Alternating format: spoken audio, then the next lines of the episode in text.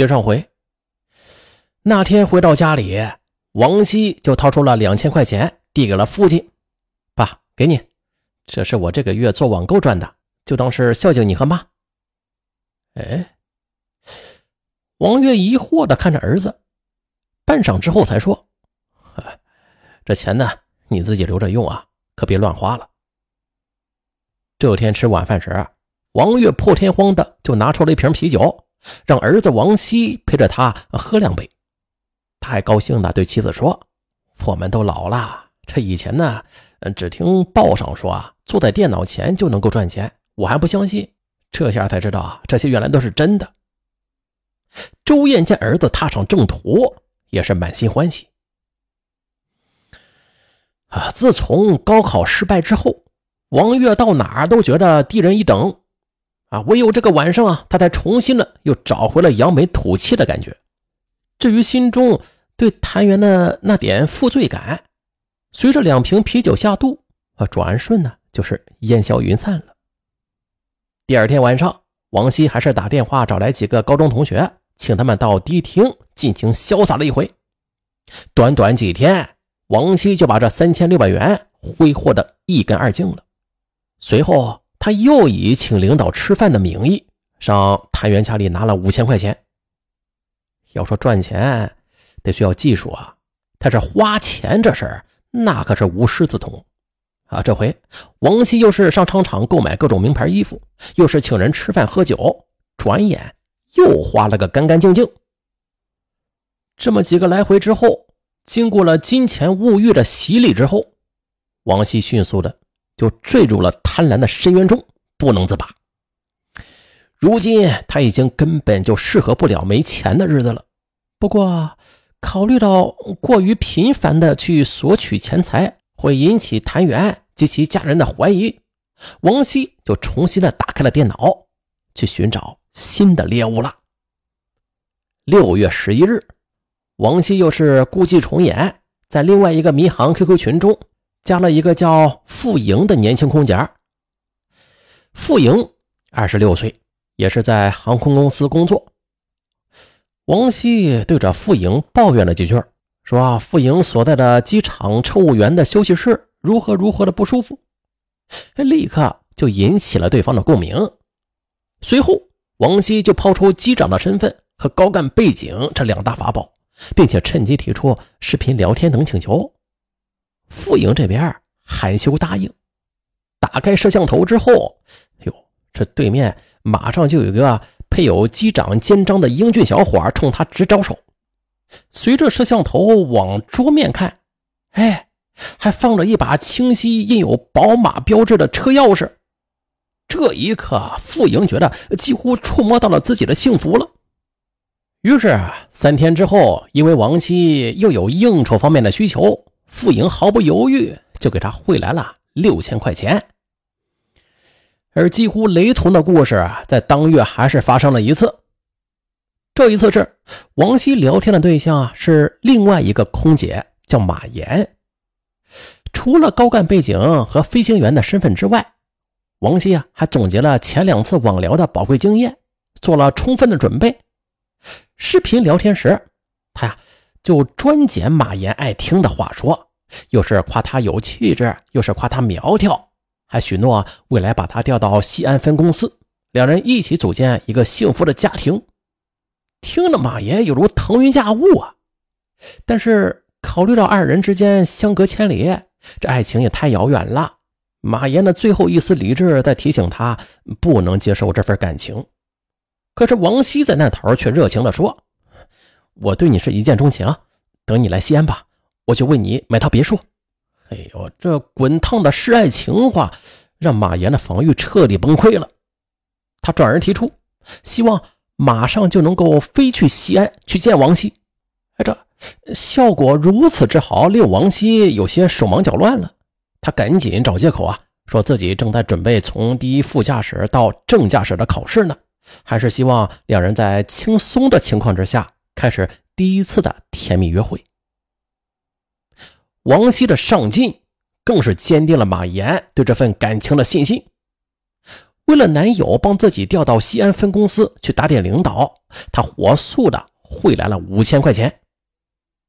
嘿，这短短时间内，王希就这样匪夷所思的网住了天南地北的一群空姐。现在有了大笔的金钱之后，他也时常的出入高档饭店等消费场所了。为了炫耀自己的创业成功，王希还硬拉着周燕一起去商场买衣服。在与马岩和傅莹周旋的同时，王希又以去北京出差和培训的名义，又分几次向谭元索要了近两万块钱。而另一方面，王希对谭元确实是又温柔又体贴。无论谭元飞到国内的哪个城市，他都会预先的在网上查好该城市的天气预报，然后发短信提醒他要带足衣服、做足准备啥的。还有，每当谭元飞回西安，他又会第一时间赶去和他见面，并且很体贴的问候他：这次有没有特别难缠的乘客呀？有没有男乘客在下机前一定要问你要名片呢？王希对空乘这份工作的理解让谭元很安慰，以至于从来就没有怀疑过他的身份。二零一零年七月十八日，王希再次向谭元提出，他马上要到上海出差去试飞模拟机。谭元二话没说，立刻就把刚发的五千元工资就发给了他。可是七月二十日时，两人在谭元家里约会啊，这王希为难的又表示钱可能还不够。谭元就把自己的招商银行信用卡加密码一起给了他。当晚，王希在网上又再次向马岩和傅莹编造了不同的借口，两人呢也是分别。都给他打了款。第二天，王希用手机给谭元打去了电话，告诉他自己已经到上海了，一切安好，不必挂念。挂上电话，哟，当晚呢，他就到了酒吧，大肆的消费了一通。第二天，他又招呼朋友去饭店里大吃大喝，光这一顿饭就花了三千多块钱。但是。王希毕竟只是个刚刚高中毕业的男孩，这社会经验很缺乏啊，这骗术啊还没有练到家。让他万万没有想到的是，信用卡和卡主的手机号码是捆绑着的，每一个消费信息都会发送到卡主手机上，以被查询。当王希在西安的娱乐场所大刷特刷时，没多久，所有的消费信息都以短信的形式反馈到了谭元的手机上。哎，这抛开培训时，怎么还能去饭店不说啊？王熙明明是去了上海的呀，可为什么消费地点却都在西安呢？而且短短时间内就刷掉了七千元，这几乎就是照着八千元的极限额度去刷的吗？谭元就此就疑惑重重起来。七月二十五日，当王希再次出现在谭元家。谭元就含蓄的提出了心头的疑问，问他为什么这信用卡的消费地点都是在西安呢？哎呦，王希措手不及，只能含糊其辞的搪塞，既没承认也没否认。看着男友不屑解释的样子，谭元的脑海里也是一片混乱。在他早就形成的潜意识里啊，王希是个高干家庭出身。职业又是令人羡慕的机长，而自己则是个普通的空乘，和他有着巨大的差距呀。万一这次只是误会，却让自己的怀疑影响到这段恋情，那岂不是很不值得吗？在这样复杂的心态之下，当天探员既没有继续逼问王熙，过后也没有把心头的疑问告诉父母。可是当晚，谭元久久不能入睡。一些可怕的猜测在他心头交织着，时不时惊出他一身冷汗。就这么折腾到第二天早上，谭元就发起了高烧。他习惯性的短信告知了王希。在收到谭元发来的信息之后，王希也是犹豫不决。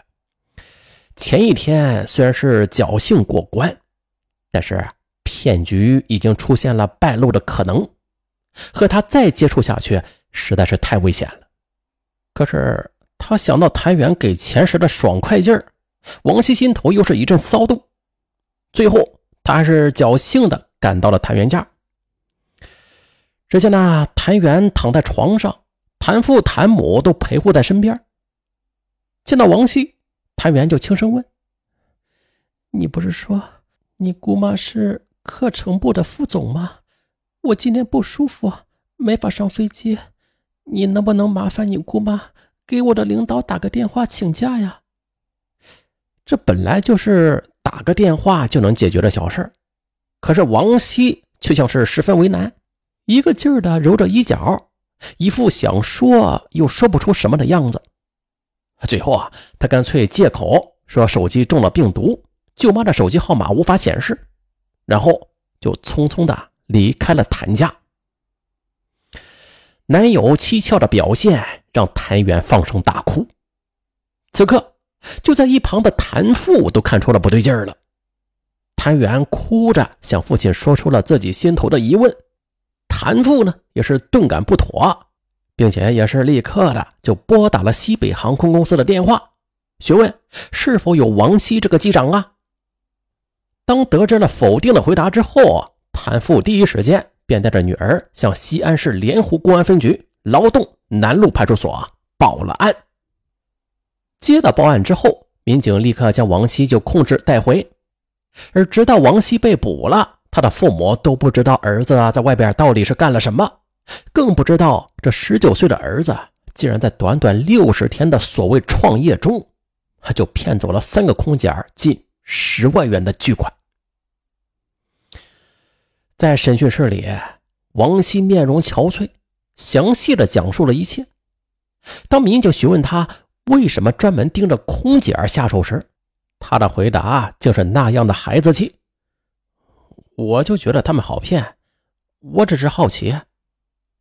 好，根据警方从王希手机中调取的信息，这两个月中与他联系的不仅有大量的空姐儿甚至还有民航的女飞行员，而这其中被警方初步落实的案情。就涉及到西安、吉林、重庆三地，涉案金额啊十余万元。这些钱啊几乎被王希给挥霍殆尽。啊，最终啊，王希以感情套牢对方，然后伺机骗财骗物，被警方刑事拘留。而谭元等那些年轻空姐们，他们所遭遇的感情骗局，是不是值得我们思索一些什么东西呀？这男主啊，他他披上了机长的黄金甲，嗯，略施小手段，竟然就让这么多名女孩啊就迷惑了双眼。这些女孩的错误在哪儿啊？她们渴望在机长的羽翼之下羽化成仙，收获幸福。可是最终啊，这种过于天真的以直来选郎君的观念，注定只会让爱情 落地为尘。